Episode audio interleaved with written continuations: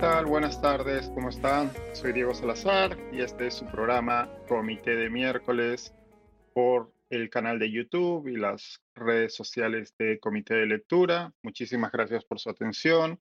Hoy tenemos un programa muy interesante con el politólogo del Instituto de Estudios Peruanos, IEP, Paolo Sosa.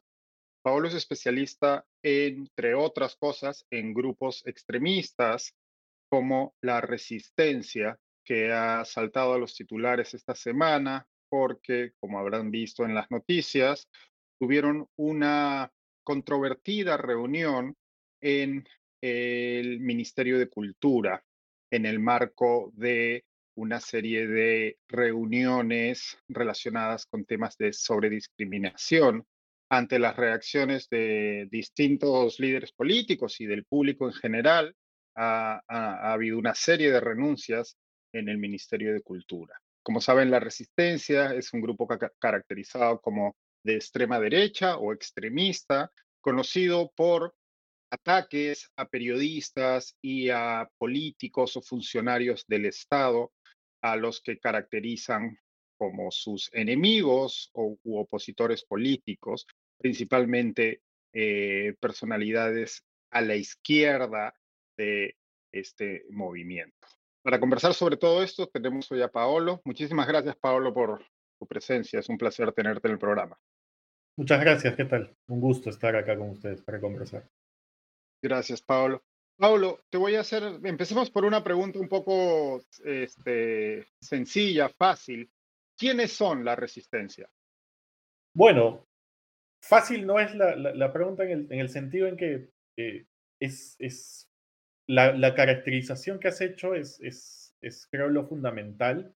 Lo difícil luego es cómo encasillarlos dentro de distintas familias de organizaciones, tanto electorales como de movimientos sociales dentro del ala de, derecha. Em, en principio, digamos, e, es una, es una más de varias organizaciones que, que, que forman parte de un, grupo eh, que, que, está básicamente centrado en la idea de hacer activismo social, activismo político en las calles, eh, eh, digamos, ser una especie de fuerza de choque junto con eh, los, combatientes y la insurgencia, que para todo efecto práctico en realidad son básicamente la misma red de organizaciones que tienen miembros casi intercambiables y que operan, digamos, dentro de las mismas estrategias. Es una, digamos, es un tipo de organización que no es, novedo, digamos, no es novedosa ni, ni propia del, del, del Perú en el sentido de que es algo que, se ve en otros países como una expresión, digamos, eh, una especie de la punta del iceberg de una serie de organizaciones de extrema derecha que, se van creando, digamos, con, la intención sobre todo, eh, y creo que muy, muy efectiva, eh, de, dar la sensación de que existe una sociedad civil movilizada que está alineada con los valores de la derecha y que eso no es potestad solamente de la izquierda. Y entonces que tienen, digamos, que tienen una presencia eh, política y una presencia en las calles bastante más grande de la que realmente tienen. ¿Por, qué, ¿Por qué cuando caracterizamos a estos tres grupos que has, que has definido, que en efecto eh, resulta confuso porque muchas veces comparten integrantes o incluso comparten acciones, eh, manifestaciones en distintos lugares y momentos en el país. ¿Por qué cuando hablamos, o cuando, perdón, cuando se habla de estos grupos, decimos que son extremistas de derecha? ¿Qué es lo que hace que los caracterizamos de esa manera? Dentro de la literatura, digamos que hay dos grandes formas de, hacer esta distinción, ¿no? Una en realidad tres, ¿no? Una primera que tiene que ver con la intensidad de las ideas que se defienden. Hay una idea, digamos, eh, y, y, seguramente lo hemos visto varias veces en las encuestas, esta idea espacial, ¿no? La idea de que uno puede ubicarse, digamos, dentro de la extrema izquierda o la extrema derecha y está el centro, digamos, a la mitad. Entonces, conforme más intensas son las ideas, se van más, digamos, hacia la extrema, extrema derecha. Entonces, es una cuestión casi de un componente ideológico programático, ¿no? La idea de que, bueno, es, es mucho más intensa la defensa de los valores tradicionales de la derecha que tienen que ver en lo económico, con, con la idea de digamos que la, que la desigualdad es, es, un elemento natural de la sociedad y por lo tanto el Estado ni nadie tiene que hacer nada, digamos, eh, para, para, remediarlo. Eh, y por otro lado, digamos, con algunos valores más conservadores en el plano de lo social. Ahora, esa es una forma de verlo. Y, efectivamente, cuando uno mira los discursos de los integrantes de, estos grupos, pues en, efecto tienen, digamos, eh, eh, puntúan, digamos, en, valores mucho más al, extremo que, que, quien se identifica, digamos, el, ciudadano promedio que se identifica a la derecha. Hay otra forma, digamos, de, de, hacer esta categorización que tiene que ver más bien con el tipo de estrategias que se usan, es decir, más o menos radicales eh, y que tienen que ver principalmente con, pues, eh, adherencia a la idea de eh, utilizar las elecciones como principal método de influencia sobre la política, hasta, digamos, visiones más extremas que tienen que ver incluso eh, con, la lucha armada, con el terrorismo, que no es tampoco, digamos, una, una, característica única de la izquierda. En nuestra historia, digamos, estamos muy marcados por la memoria de la violencia política y el sendero luminoso, pero, digamos, en el contexto global, grupos paramilitares, incluso subversivos, también existen en el ala derecha. Entonces, eh, en ese sentido, digamos, no, no es un grupo que haya transgredido, digamos, al, al, punto de llamar a, un levantamiento en armas, aunque discursivamente coquetean con la idea, por ejemplo, claro. Eh, incluso hace poco, ¿no? La idea de, de, asesinar autoridades, digamos, que, no con sus ideas, eh, pero también, digamos, tienen una serie de, estrategias, eh, digamos, que salen por fuera del, del, del, del, repertorio normal de una movilización social, como por ejemplo amedrentar, mandar amenazas, etcétera, que tienen que ver con una radicalidad un poco más y hay una última que me parece que es la más importante en este contexto, que, tiene que ver con la adherencia a los valores eh, democráticos, a la idea del pluralismo político por un lado y, por otro, eh, digamos, en general, la evaluación frente al régimen democrático, digamos, la evaluación normativa, es decir, si la democracia es buena o no. Y esto es lo que los distingue hasta cierto punto de otras expresiones dentro de la ultraderecha, como por ejemplo la llamada derecha radical. O sea, la derecha radical es antipluralista, es antiliberal, pero dentro de todo todavía considera de que hay un, hay un elemento mínimo de la democracia, especialmente el componente electoral, que tiene que ser defendido y por lo tanto son más propensos a organizarse como partidos. Estos grupos más extremistas en realidad desconfían de, la idea de la democracia en general y son más abiertamente autoritarios en su discurso y, digamos, plantean medidas, por, lo tanto, o, son, o, digamos, apoyan eh, la posibilidad de gobiernos autoritarios mientras estos, eh, digamos, estén eh, alineados con la idea, de, con, la, con los ideales que, que, dicen defender. En estos tres niveles, digamos que con mayor o menor medida estos grupos se alinean precisamente en, ese lado del espectro, no son grupos moderados, no son grupos, digamos, que tengan un, un aprecio eh, por la democracia, a pesar de que, de que dentro de su discurso se llamen a sí mismos defensores de la democracia. Eh, y por último, digamos, eh, tienen, ah, suelen tener o suelen apoyar o, estas, digamos, valores o ideas o programas de derecha más extremos que el, el, centro. Decías algo interesante al inicio de la conversación y es que en sus manifestaciones o movilizaciones, que suelen ser muy, muy ruidosas, buscan hacer, eh, transmitir la impresión o apariencia de que hay una sociedad organizada que defiende estos valores, ¿no? Y que ellos son una suerte de punta de lanza de, ese, de un movimiento eh, mayor. ¿Cuán numeroso es este grupo o, cuánto apoyo tiene de, una, de la sociedad más allá de las pocas decenas de personas que podemos ver manifestándose, ya sea a las puertas de la casa de un periodista, eh, agrediendo a manifestantes de signo contrario o incluso, eh, pues como hace, como, como decías hace poco, a las puertas del Jurado Nacional de Elecciones, amenazando de muerte a su presidente. Digamos, como, como tales, no, no son, digamos, eh, grupos numerosos. Y no quieren ser grupos numerosos tampoco, porque el tipo de estrategias y el tipo de discursos que manejan hacen que, digamos, eh, su, forma de agruparse y organizarse requiera de eh, elementos de confianza, gente que realmente, digamos, comparte los mismos valores y por lo tanto, digamos, no, es, no está en su, entre sus objetivos ser una, eh, digamos, una fuerza masiva, sino organizaciones pequeñas, pero, digamos, comprometidas. Y, y, acá me voy, a, me voy a distanciar un poco de la pregunta porque creo que es, que es, es un punto importante.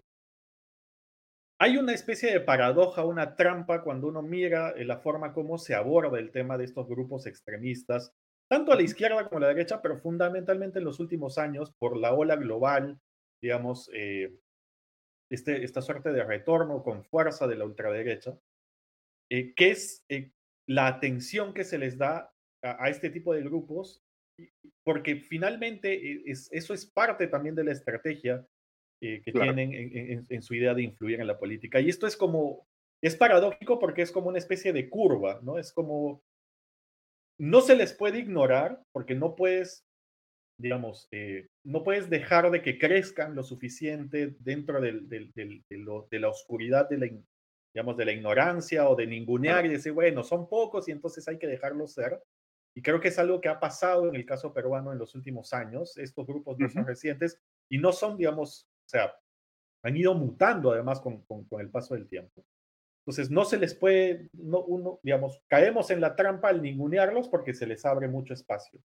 Pero por otro lado, tampoco se puede exagerar su, su, influencia y su fuerza, porque en ese sentido, más bien estás, eh, estás alimentando, digamos, al monstruo. Estás haciendo de altavoz y de... Exactamente. Y esta reflexión la hago porque, porque, por ejemplo, ¿no? después del escándalo del hecho totalmente repudiable de que, una organización del Estado se haya sentado, digamos, a conversar con ellos y lo haya publicitado, pues hay una, se espera una, eh, una reacción por parte de algunos sectores de la ciudadanía, lo cual ha sucedido. Eh, pero cuando uno mira las, redes y los grupos, digamos, eh, afines, más bien hay una especie de celebración precisamente por ese tipo de situaciones. Eh, y no sé si, si, lo han visto, pero en Twitter, por ejemplo, se reúnen. Anoche hubo una reunión de estos, de estos participantes y había una celebración al respecto. Y han tenido, digamos, una especie de récord en la convocatoria de su, de su, de su espacio, ¿no? Alrededor de más de 500 personas escuchando un space. Entonces, claro, muchas de estas personas son curiosas, muchas otras, digamos, tratan de saber qué está pasando, muchos otros escuchamos para enterarnos, pues, de qué están hablando, digamos, no necesariamente compartiendo sus ideas, pero han logrado el objetivo que es básicamente convertirse en un espacio, eh, en un espacio de discusión y crear la idea de precisamente que, digamos, que, son una fuerza importante. Y esto, digamos, no solamente con, con el fin de influir en la, opinión pública, sino sobre todo, y creo que ahí está, digamos, lo más peligroso, es convencer a los actores políticos de que ellos son fuerzas importantes y entonces uno tiene que sentarse a conversar con ellos. Exactamente. Claro. E, ese último punto es bien interesante. Y luego, luego quiero preguntarte respecto a esa reunión que comentabas, para que nos cuentes un poco como una suerte de nuestro enviado especial en este submundo. Pero es bien interesante lo que decías, porque claro, hay un interés en crear la atención y la percepción de que son eh, un grupo lo suficientemente numeroso o importante para que actores políticos que puedan estar cercanos dentro del espectro ideológico, les presten atención y atiendan a sus demandas. ¿Cuán nutrida es esa red para estos grupos? Porque una de las cosas que se discute cuando, ¿no? cuando, cuando hablamos de este tipo de grupos y se ve principalmente la impunidad con la que opera, ¿no? La policía no suele tocarlos, suelen entonces, da la impresión de que estarían protegidos o al menos actuaran en connivencia con actores políticos o agentes del Estado. ¿Esto es cierto o es una teoría de la conspiración? ¿Cuán nutridas, qué, tan infiltrados se puede decir que están eh, dentro de eh, otras redes políticas más relevantes y, legitimadas por, por el Estado y por la opinión pública? Mira, la descripción que has hecho suena más bien a, no sé, pues a la India con, con el RSS, ¿no? Es como una especie de, el, partido de gobierno, el VIP, protege, digamos, a una serie de organizaciones eh, de, lo que se llama el hindú nacionalismo. Eso no es lo que sucede en el Perú, lo que hay más acá eh, tiene que ver más con concordancia, ¿no? O sea, yo me temo que la policía no los reprime no tanto por, porque haya una orden superior de no reprimir, sino porque no los ven necesariamente como enemigos. Eh, o, como, o, como, o, como, o como actores que están alterando el orden público, o más importante, como actores subversivos. Y, digamos, ahí cito literalmente las palabras del jefe de la DIRCOTE que menciona que estos no son grupos terroristas, que el terrorismo solamente es Sendero Luminoso y el MRTA. Entonces, ese, digamos, no necesitas entonces eh, necesariamente tener la protección de la, de la policía, simplemente es, es una policía o hay actores dentro de la policía que consideran de que estos son o actores inofensivos o simplemente, eh, digamos, personas que están protestando y que no representan mayor problema.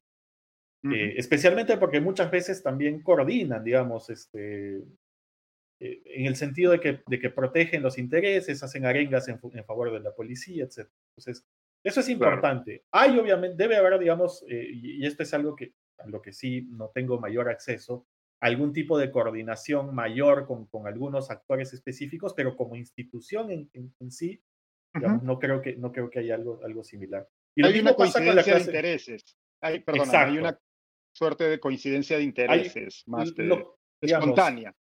Claro, en, una especie de jerga hay una imbricación, ¿no? Se están imbricados los intereses de ambos actores y por lo tanto, digamos, no hay mayor, no hay mayor disputa. Eh, por otro lado, en el caso de la, de, la, política, creo que son relaciones igual de, de digamos, eh, em, de distendidas, aunque, digamos, con, con, con, actores políticos que sí, digamos, tienen un involucramiento más, más claro tanto a nivel de financiamiento como a nivel de, de, organización, de prestarles recursos. Em, pero, por ejemplo, ¿no? en los últimos días hay varios congresistas que han salido a defender la, la, reunión ¿no? y a decir que, bueno, en realidad este, los intolerantes son el resto, que cómo es posible que no, que no. Bueno, y, y obviamente algunos usando palabras más gruesas que esas. Entonces, eh, digamos, también me parece que es, que, que es esta, eh, digamos, esta relación distendida, pero no lo vería como, como, que, han como que han penetrado el Estado y pues tienen, digamos, un, control, porque nuevamente eso es, e, eso es exagerar muchas veces las capacidades que tienen. lo que sí, y esto sí es muy importante, es que no son las únicas organizaciones que existen en el, país.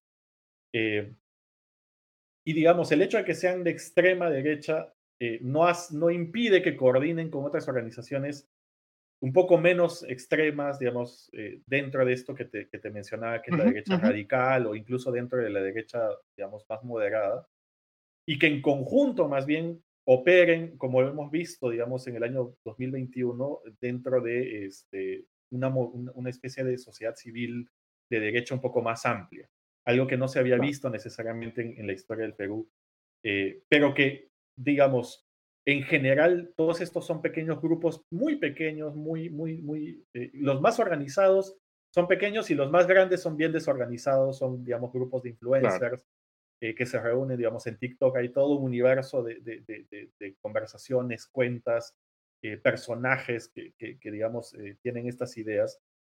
El reto nuevamente dentro de esto es ni ignorarlo, pero tampoco darles el, espacio, digamos, eh, la, luz suficiente como para que cumplan ese objetivo. Y, ahí, digamos, está esta paradoja y esta dificultad que se tiene muchas veces de, neutralizar o de, o de, atenuar el efecto que tienen estos. Llama la atención también, Paolo, que hay también una coincidencia de intereses y de temas con ciertos sectores de organizaciones religiosas ultraconservadoras. Eh, eh, ¿Hay algún tipo de coordinación entre estos movimientos y este tipo de... porque eh, suelen verse a estos personajes también en estas manifestaciones a favor de, no, bueno, las llamadas manifestaciones por la vida o en contra del aborto, manifestaciones en contra de los derechos civiles para eh, parejas LGTBQ, etcétera, etcétera, ¿no? ¿Hay, ¿Hay algún tipo de coordinación? Porque en el discurso eh, parece muy claro, pero no, no, no sabemos qué hay detrás. Lo que yo he visto es, es digamos, bastante, bastante conversación y, coordinación ad hoc, en realidad. No es que haya, digamos, una, gran, una gran planificación, eh, pero cuando tienen que, que, que, actuar juntos lo hacen. Creo que el momento clave, el, perdón, el momento culmen de, esta, de, esta, de estas expresiones fueron las marchas primero a favor, digamos, eh, perdón, en contra del fraude eh, el año 2021 y, y, luego en, a favor de la vacancia de Castillo, no solamente con grupos ultraconservadores eh, religiosos, que a veces incluso desconfían un poco, digamos, de, de, estos, de estos actores, sino sobre todo con, con estos otros grupos eh, incluyendo los, los que aparecieron, digamos, con, con notoriedad del año pasado de ex miembros de las Fuerzas Armadas, eh, digamos, eh, y, y, estos nuevos grupos, estas, estas nuevas derechas que son grupos muy jóvenes, sobre todo, digamos, vinculados a ideas libertarias, con, con el ejemplo un poco del Tea Party y de, y de Trump en Estados Unidos, eh, con, con, con, grupos hispanistas, ¿no? Este, con mucha, mucha influencia de Vox. Lo interesante es que dentro de estos, digamos, cuando uno, cuando uno sigue un poco las protestas en las que participan, hay mucha desconfianza entre estos grupos y no necesariamente están de acuerdo en, varias ideas e incluso eh, se repelen en el sentido de que pues eh, hay eh, algunos sectores que, por ejemplo, tildan estos grupos de, politizados, de, digamos, especialmente la resistencia, ¿no? De, pues, son grupos, de, digamos, financiados por el fujimorismo, son grupos este, sin autonomía, son unos tontos útiles, etcétera. Como que hay muchos de estos, de estos prejuicios dentro de esto. Pero obviamente, como, como suele suceder en política, los une al final del día una, una gran oposición. Y así como fue muy simbólica la presidencia de Castillo para un sector, eh, digamos, del electorado que buscaba cambio, para un sector de la izquierda, también lo fue para estos actores que, que de pronto tuvieron demás incentivos suficientes como para actuar en conjunto. Eh, digamos, eso se ha ido diluyendo un poco con la salida de Castillo, pero digamos que va, va, va tomando fuerza poco a poco. ¿no? Y ¿Hay algún, hay alguna evidencia o, eh, de, ese, de esa acusación de financiamiento o coordinación con partidos políticos establecidos como Fuerza Popular u otros? Bueno, más que partidos políticos son, son actores particulares, ¿no? Eh, ok. Digamos, son personajes dentro de esos partidos. Sí, evidencia dura, pues no, no, no, no, no, tengo ni, ni, ni, podría afirmar, digamos, con, con, con, certeza, pero sí, digamos, se comenta que en, el sentido más de apoyo, ¿no? Más de recursos. Ahora, lo que sí tienen estos, estos actores que se parecen mucho a, lo que se observa en otros países es que también empiezan a aparecer o, a generarse, digamos, eh, estos grupos también como, como, como emprendedores, ¿no? En el sentido de que también, digamos, importa mucho, se convierte en un trabajo, para decirlo de alguna manera. Es un trabajo a tiempo completo hacer activismo político y entonces reciben donaciones, como apoyo. Como influencers. Exacto. Y, y, por lo, y por lo mismo, también tienen, digamos, hay dos incentivos para que, se, para que eh, creen organizaciones cada cierto tiempo. O sea, nuevamente, cuando uno mira los, los insurgentes, los combatientes, este, la resistencia, son básicamente los mismos actores, ¿no? Incluso yo he visto varias veces que, intercambian polos. en una marcha tú ves a uno con un polo de un grupo y, y en la siguiente con otro. Y hay dos, hay dos digamos, eh, situaciones que, que, impactan en esto. Por un lado está la idea, y esto es algo que es una estrategia que se ha ido desarrollando en la última década en, varios de estos grupos, que es dar la, dar la impresión de que son bastante más. Entonces, no solamente es un grupo, son tres, en realidad es el mismo, pero, digamos, eh, simbólicamente o comunica, comunicacionalmente dan la idea de, bueno, somos más, somos una... Como una geek economy. Exacto, somos una, una red de organizaciones, no somos solamente una. Y eso impacta, digamos, hacia afuera, pero también en su, en su capacidad de, digamos, de relacionarse con los políticos. ¿no? Entonces, como de pronto, pues no solamente hay donaciones para, para, la, para la resistencia, sino también donaciones para los insurgentes, para los combatientes. Entonces se van armando este tipo de situaciones.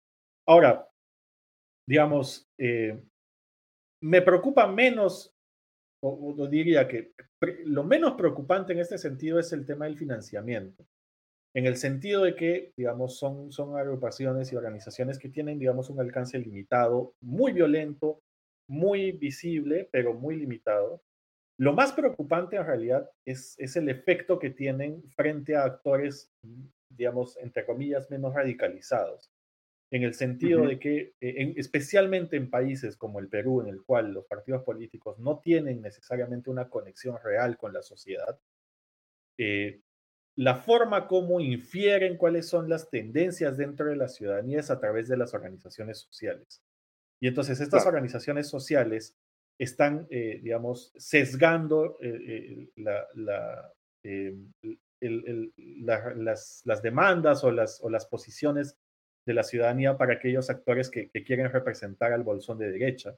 Y esto se, se, suma, digamos, a otros problemas que hemos visto, como la polarización eh, entre las élites, como la fragmentación, para contribuir a que, a que tengamos cada vez más una, una, una, una dinámica política eh, centrífuga, ¿no? Antes que centrípeta. Entonces, vemos que en realidad eh, para muchos actores políticos, incluso dentro del Congreso hoy en día, es más importante una, digamos, qué piensan estos actores que ver una encuesta organizada por, digamos, una institución seria como Ipsos o como el Instituto de Estudios Peruanos.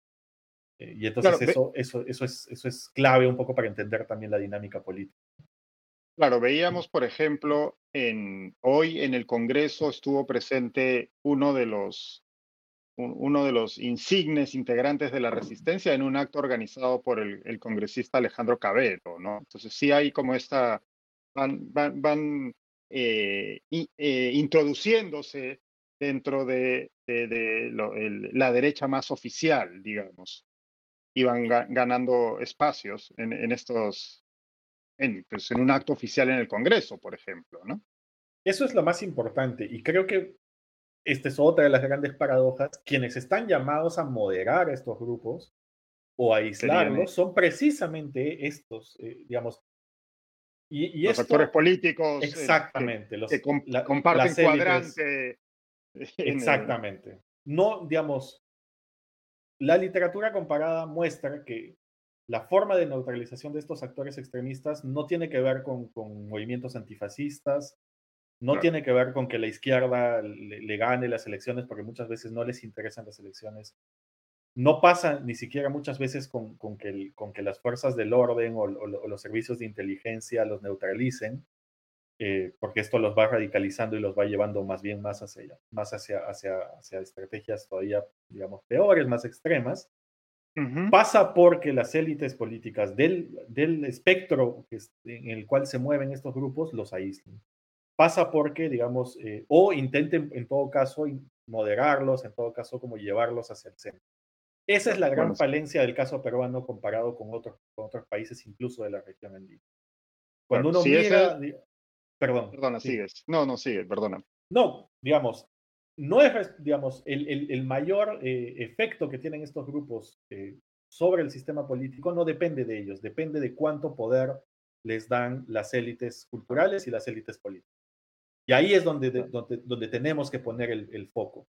No necesariamente, digamos, en, estigmatizar, porque la victimización es parte también de la construcción de identidad de estos grupos, no, no, no digamos, ridiculizarlos tampoco, y, a mí sí me parece una pésima estrategia esta idea de, por ejemplo, llamarlos la pestilencia, eh, digamos, hacer mucha énfasis en las, en las condiciones, bueno, son unos ignorantes, no sé qué.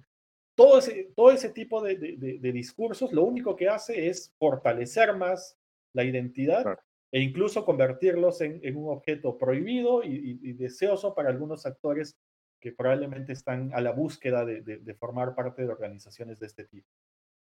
Donde se tiene que poner el enfoque de esta discusión es en las élites, es en los congresistas, es en los líderes de los partidos, es en empresarios, es en, periodistas que están, digamos, dándole apertura a este tipo de grupos. Ahí es donde uno tiene que poner el foco y ahí es donde lamentablemente Perú eh, eh, resalta, pero por lo negativo.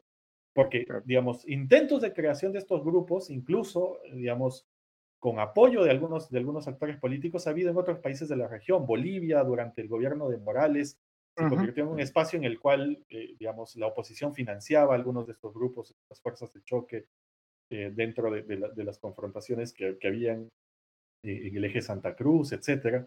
Lo mismo pasa en, en, bueno, Colombia es otro caso también, ¿no? Ahí tenemos paramilitares, etcétera. Eh, pero el caso peruano sería más cercano al, a Estados Unidos y Brasil, ¿no? Donde las élites políticas han abrazado por completo a estos grupos. Exactamente, y los han empoderado y los toman como punto de referencia y, este, y además como les, hasta, hasta uno podría afirmar que, que, les tienen miedo. Les tienen miedo en el sentido de que, de que han sobre, sobre, eh, sobreestimado la capacidad de representación y de acción que tienen estos actores cuando bien podrían acercarse más bien a otro tipo de, sectores de la ciudadanía y tratar de, digamos, eh, de preservar el, orden democrático y, estos valores que creo que son defendidos todavía por un, por un sector mucho más amplio. Entonces, cuando uno piensa en cuál es el efecto que tienen en el régimen político, en la democracia, en el sistema político, uno tiene que siempre poner el, énfasis en cuál es el rol, quiénes son, eh, digamos, dentro de la ciencia política hay como este consenso de que las élites, especialmente las élites de derecha, son gatekeepers, ¿no? Son son estos actores que están ahí precisamente para, para, para, decidir quién entra y quién no entra y quién tiene voz y no tiene voz dentro de la arena política. Y esto puede ser muy negativo, pero también es positivo en algunos, en algunos espacios. Es positivo cuando, cuando se usa para neutralizar actores que claramente están yendo en contra de las instituciones. Esto no pasa en el caso peruano y ahí, es, ahí, es, ahí está nuestro mayor problema. Eh, Hemos estado hablando hasta ahora de grupos alineados a la extrema derecha. ¿Hay grupos que cuenten con una organización similar y efectos similares hacia el otro lado del espectro político en nuestro país? Bueno, claro, hay, uno podría decir que los, que los llamados remanentes de Sendero Luminoso son básicamente eso, aunque claramente lo ideológico es, eh, es, es, una fachada solamente para, para cuáles son los intereses puntuales, que son más económicos, más de una actividad ilegal por sus vinculaciones con el narcotráfico. narcotráfico.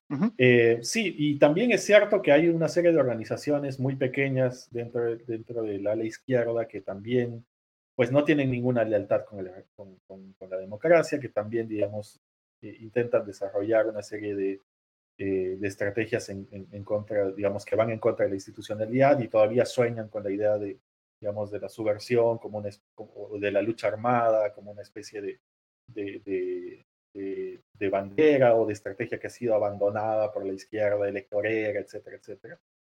El tema es que estos actores, en realidad, por lo menos en el caso peruano, son bastante marginales y están bastante bien controlados porque, nuevamente, por nuestra experiencia histórica, tenemos mucha más facilidad para identificar el peligro dentro de organizaciones de izquierda que de derecha. Ah, y, y, esto pasa también por, por, la, por, por, cómo las fuerzas del Estado pues analizan estos actores.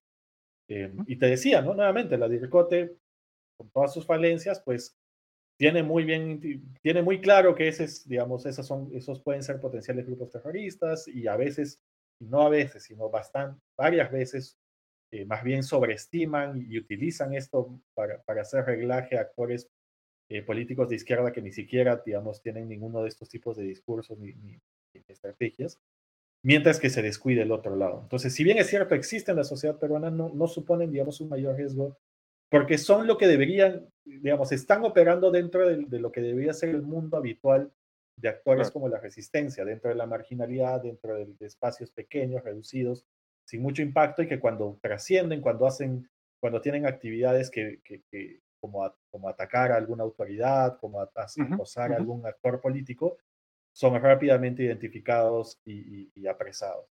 En el caso, el problema es que al otro lado hay, hay bastante más este, tolerancia. Claro, sí, sí es cierto que durante el gobierno de Castillo sí hubo ciertos acercamientos a figuras puntuales de estos grupos, ¿no? Ahora, hay que, hay que, hay que diferenciar dos cosas, ¿no? Una cosa es eh, los grupos, de, digamos, políticos extremistas y otra cosa, digamos, es la criminalidad en general. Es decir, sí, por supuesto. Hay, hay actores criminales que también tienen relación con la política, que también son llamados por, por, por, actores, digamos, que tienen además mucha influencia dentro de la política peruana, aunque no, no hablemos de ello. Eh, pero hay un componente ideológico que es importante acá, eh, por lo, digamos, por muy laxa, por muy eh, rudimentaria que sea esta ideología, está presente. Y efectivamente, dentro del gobierno de Castillo se intentó empoderar a algunos de estos actores, muchos de ellos incluso efectivamente tuvieron participación en varias de las protestas que hubieron en el país, pero creo que, nuevamente, la capacidad de reacción de la prensa, de, los actores sociales, de la, de la propia policía, es muchísimo más eh, más clara que con estos otros actores que, hay mucha más permisividad y ese es parte del problema. hay unos anticuerpos más entrenados ante... Hay un, este digamos, si tiene algo para eh, la sociedad peruana es esta vacuna, digamos, frente a este tipo de actores, aunque en algunos casos se pasa la mano, ¿no? Y esta vacuna se convierte más bien en, el discurso antipluralista porque se mete dentro del mismo saco a todos los actores. Y creo que también eso es algo que hay que, que, hay que hacer dentro de, de, del ala derecha, es decir, también hay un sector dentro de la izquierda que pues mete en el mismo saco a todo, toda la derecha es lo mismo, todos son fachos, todos son fascistas, todos son este, extremistas, y en realidad creo que parte de la estrategia de, eh, de contención de este tipo de actores pasa por identificar quiénes son aliados, quiénes son, digamos, respetuosos de las instituciones y tratar de, de, a partir de esos mínimos, más allá de, las diferencias ideológicas eh, en, lo, en, lo, económico, en lo social, poder trazar una línea. Eh, por ejemplo, ¿no? Hay, hay toda una discusión respecto al, al, al, a lo conservador. Bueno, hay actores conservadores que todavía son respetuosos de la democracia. Es decir, no todo el conservadurismo necesariamente es antidemocrático. Hay muchos actores conservadores que obviamente tienen una serie de, agendas, tienen una serie de valores e ideales, pero que están dispuestos a ponerlos en suspenso si es que dentro de las instituciones democráticas se decide que, digamos, en realidad, por ejemplo, hay que permitir el aborto. Hay otros actores que son más radicales y, ahí hay que trazar una línea con, con quienes, digamos, están dispuestos a reconocer la voluntad, los resultados del, del, proceso democrático y quienes no. Y, y, a partir de ello, precisamente, eh, fortalecer estos actores porque son los que, los que van a estar más dispuestos también a ponerle un dique a, la influencia que tienen los actores extremos eh, como los que estamos conversando. Claro, es bien interesante eso que señalas, porque paradójicamente al meter a todos los actores de un lado del espectro político sin hacer estas distinciones sobre su compromiso democrático, lo que terminas haciendo es empoderando o darlo, dándole una mayor visibilidad a los actores más extremos, ¿no? Y esto lo vemos a uno y otro lado. También ocurre lo, lo contrario desde la derecha cuando todos los caviares son, ¿no? Por usar este término que a mí me disgusta bastante, pero ocurre también lo mismo, ¿no? Cuando se ataca al sector más progresista y se confunde y se terruquea a todo el mundo, pues lo que estás haciendo en realidad es dándole visibilidad y empoderando a los sectores más extremistas y equiparándolos a sectores eh, más este, institucionales. Y, creo que esa es, esa es, la palabra clave en, este tipo de, de, de, dinámica, es la visibilidad. Porque la visibilidad es la que te va a generar capacidad de influencia luego. Entonces, es una, las estrategias muchas veces están están pensadas para generar visibilidad, para generar, digamos, escándalo, para generar espacios en los cuales se les reconozca, se les invite a, algún programa, se les entreviste, tengan capacidad, de, digamos, de presencia mediática. Paradójicamente es lo mismo que sucede cuando, cuando por ejemplo, ¿no? Para, para tratar de debilitar o, o de amedrentar a quienes protestan, pues se levantan noticias sobre Sendero Luminoso, entre comillas. Sin duda. En realidad no existe Sendero Luminoso como tal hoy en día, pero se habla de los remanentes del, del, militarizado Partido Comunista del Perú, etcétera. Y entonces lo que estás haciendo es darle una influencia, una visibilidad a estos actores que en realidad, pues, están ahí, pero no, no, no deberían ser, no, no, no, tienen, digamos, esa capacidad necesariamente. Lo mismo sucede un poco con, con, con los actores en, en, en, la derecha, porque precisamente ese negocio de la visibilidad es, la, es, es, lo que les da, digamos, influencia. Y ahí hay como una especie de, de, nota, digamos, un pie de página que tiene que ver también con los medios de comunicación. Porque los medios de comunicación son los que enfrentan esta paradoja o esta, esta eh, eh, encrucijada de peor manera. Porque por un lado, claro.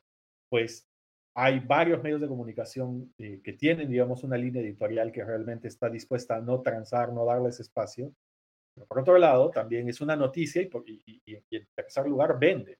Es una noticia claro, que se consume por, por, el morbo. Nuevamente, ayer tenías, digamos, en estos espacios más de 500 personas, muchas de ellas por el morbo de saber qué, qué está pasando, digamos, quiénes son estos actores, ni siquiera los conocen. Muchas veces eh, también se sobreestima el, el, el, grado de influencia que tienen, que tienen estos grupos. Claro, hay un, hay, hay un, proceso de amplificación muy grande por parte de los medios. Exactamente. Y ese es nuevamente, o sea, ese es el, ustedes probablemente tienen una reflexión un poco más, más fina sobre esto, pero es esta, este equilibrio bastante difícil de conseguir entre denunciar algo que es delictivo, algo que es, que es nocivo para la sociedad y al mismo tiempo, pues, servir como, como, como cámara de, de, de resonancia.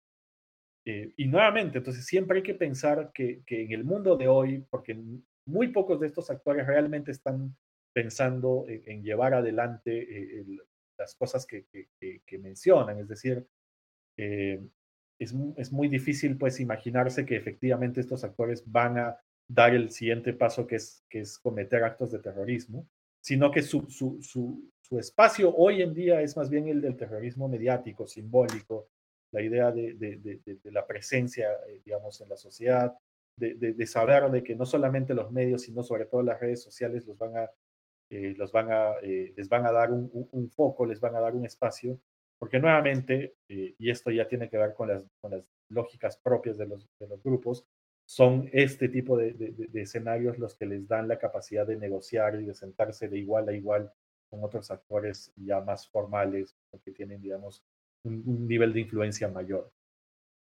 Corriendo el riesgo de servir de amplificador o de caja de resonancia, como decíamos hace un momento, y para ir terminando la conversación, muchísimas gracias, Pablo, de verdad que ha sido muy iluminadora.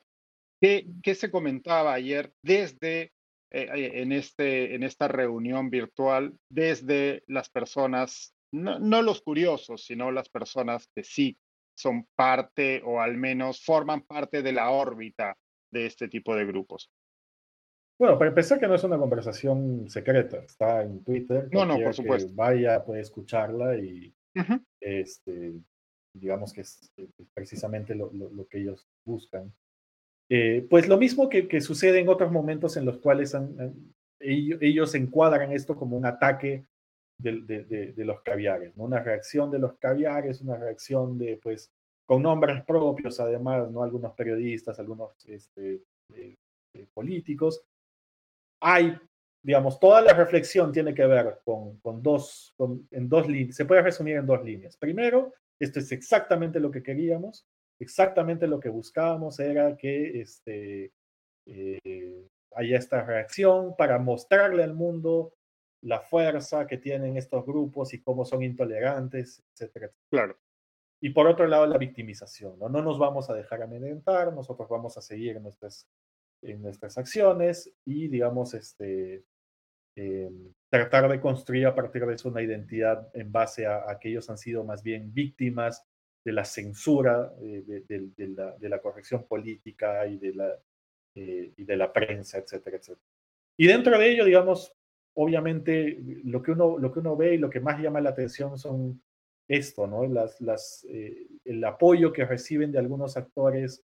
Obviamente hay quien, quien, circula un poco en Twitter, por ejemplo, hay algunos actores bastante conocidos que tienen varios miles de seguidores, incluso que, que se unen a este tipo de, espacios, pero también actores, digamos, bastante más espontáneos que también, ¿no? Pues eh, se, digamos, eh, se vuelven voluntarios, ¿no? Bueno, queremos unirnos, queremos llevar adelante, cómo hacemos, cómo nos organizamos lo interesante y lo que te muestra un poco esto que, mencionaba al inicio respecto a la naturaleza de estas organizaciones, es que no hay un interés más bien en construir, digamos, esa, esa, esa, organización masiva, sino más bien como mantener todo en secreto, ¿no? Bueno, hay cosas que no se pueden revelar, hay espacios que tenemos que, eh, que cuidar y aquellas personas que quieran unirse finalmente tienen que esperar un tiempo hasta que los conozcamos, etcétera, etcétera.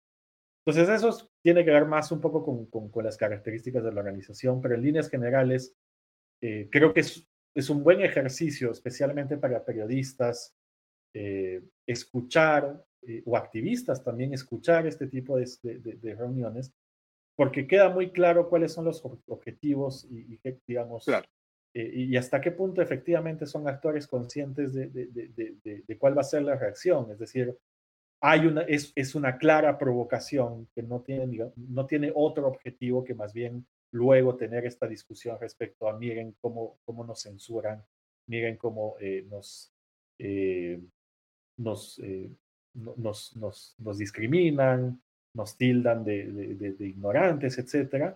Y al mismo tiempo tratar de, fortalecer las identidades y las alianzas de aquellas personas que, que, finalmente todavía es, o, que, o que están, digamos, dentro de esa órbita. Y ahí, por ejemplo, ¿no? Nuevamente, congresistas, periodistas, activistas de la ala derecha que han, se han solidarizado con estos grupos. Entonces, cumple esos dos objetivos, ¿no? De, de, difusión y, por otro lado de, de fortalecimiento de una identidad y de una relación. Y ahora sí para terminar, y desde tu experiencia y conocimiento sobre la, la, manera en que operan estos grupos, ¿cuál ¿cómo caracterizarías tú este, este episodio en concreto, ¿no? esta invitación? Y a la luz de lo que hemos sabido también a posteriori, ¿no? la, denuncia, la, la denuncia y renuncia de una eh, subdirectora de programa del ministerio, el pedido de renuncia a un viceministro, eh, las palabras de la ministra de Cultura. ¿Y qué, qué implicancias tiene y qué nos dice del momento y de este gobierno lo que ocurrió?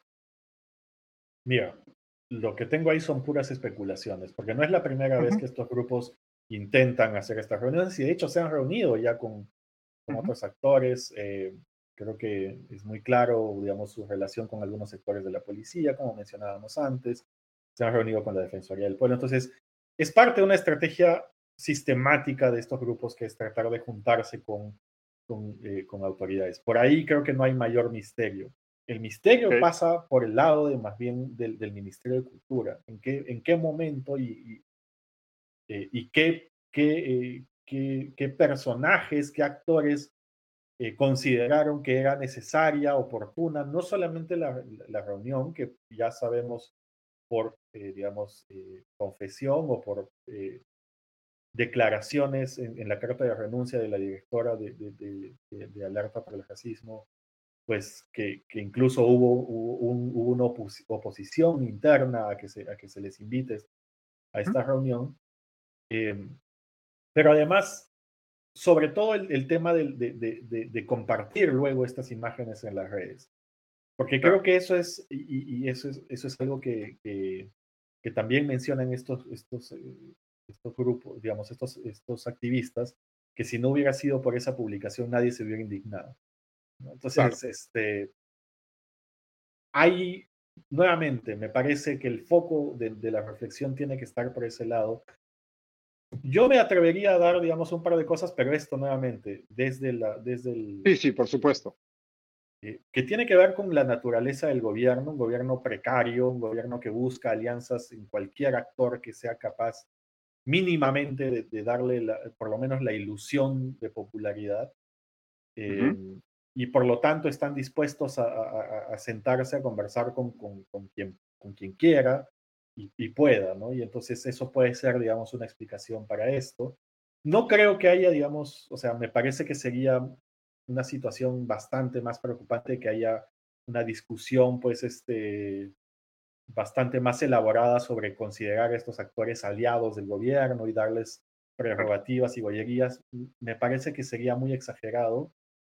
No imposible, pero exagerado. Me parece que pasa más por, por esta necesidad de, bueno, no, hay que darles espacio, ya sea porque queremos sentarnos y conseguir, pues, aunque sea un pequeño, eh, digamos, simpatizar, digamos, con este sector, o tememos de que mañana vayan a presentarse frente al Ministerio de Cultura o a, otra institución a tirar, a tirar huevos, a tirar piedras, y entonces, bueno, mejor curarnos en salud y darles un espacio. Aunque esto, digamos, contradice la idea de ponerlo luego en redes sociales, que, que es, digamos, eh, una provocación bastante fuerte. Entonces, así como, como, como cuando te decía que, que, que, para entender la normalización y la influencia de estos actores hay que poner más énfasis en los actores políticos que, en, las estrategias y el, nivel de organización que tienen estos grupos, lo mismo pasa acá. Creo que parte un poco de, y esto es una tarea más periodística probablemente, es tratar de entender en qué momento, cómo, quién y por qué tomó la decisión de, permitir este. Dicho eso, pues el efecto es, es, es, claro. El efecto, eh, por un lado, aleja al, gobierno de algunos, eh, por, por, por, por, la destitución del viceministro y la reacción y las declaraciones posteriores, aleja a algunos, de, algunos actores que, que, han empezado a, digamos, más radicales, que han empezado a ver al gobierno pues como tibio y nosotros siempre sabíamos que eran comunistas y Otárola estaba como mala y etcétera, etcétera. Pero también creo que ha tenido un efecto no necesariamente esperado en eh, generar indignación en algunas organizaciones y en algunos actores y activistas del otro lado que todavía tenían, digamos, algunos reparos y temores de unirse a las manifestaciones en contra del gobierno. Probablemente esto va a tener un impacto, eh, eh, digamos, positivo en el sentido de, incentivar más la participación de algunos sectores de la ciudadanía en, la llamada toma de Lima o, marcha de, las, de todas las sangres que se, que, se, está organizando para, mediados del mes. Entonces creo que esos dos, esos dos efectos no estaban, no estaban, eh, no estaban dentro del presupuesto, lo cual también te lleva a pensar de que, de que o, fue una pésima decisión o simplemente fue una decisión de momento entre actores que no necesariamente están eh, muy, muy eh, al tanto de lo, que, de lo que podría ocasionar una, una reunión como esta. Sí, sí, bueno, una de las características de este y de en general de nuestros gobiernos últimos es la improvisación constante, ¿no? y, no saber medir las consecuencias de las decisiones que se toman en, el minuto. Ojo, solo, solo pequeño. Esto no quiere decir que no hay que, digamos, o sea, hay que subestimar e, este tipo de relaciones. Creo que es un, es un gran, eh, es un gran baldazo de agua fría para, para, para, eh, para los actores políticos y sociales, para, para las élites culturales, eh, los periodistas, darse cuenta de que, de que digamos, eh, la influencia de estos actores, más allá de su número, más allá de su organización, de su nivel de organización, puede ser, puede ser eh, potencialmente muy, muy grande, ¿no? Y entonces hay que, hay que tratarlos como, como tal. Perfecto, nos quedamos con esa reflexión, creo. Muchísimas gracias, Pablo. De verdad ha sido un verdadero placer. Espero que podamos volver a conversar pronto. Con mucho gusto, a sus, a su servicio. Que tengas buena semana. Gracias. Eso ha sido todo por hoy. Muchísimas gracias por estar con nosotros. Eh, como dice Pablo, no hay que sobredimensionar la eh, relevancia e influencia de estos grupos extremistas, no solo a la derecha, como el caso principal que analizábamos hoy, sino también eh, la existencia de estos grupos en el ala izquierda de nuestro espectro político, pero tampoco hay que hacer como que no existieran o cerrar los ojos porque se corre el peligro de que crezcan en la sombra y sea un poco demasiado tarde cuando decidimos poner el reflector encima, ya sea desde los medios o desde las autoridades. Eh, muchísimas gracias por compartir la tarde con nosotros, ha sido un verdadero placer y nos vemos el domingo en Comité de Domingo. Hasta pronto, que tengan un buen resto de semana.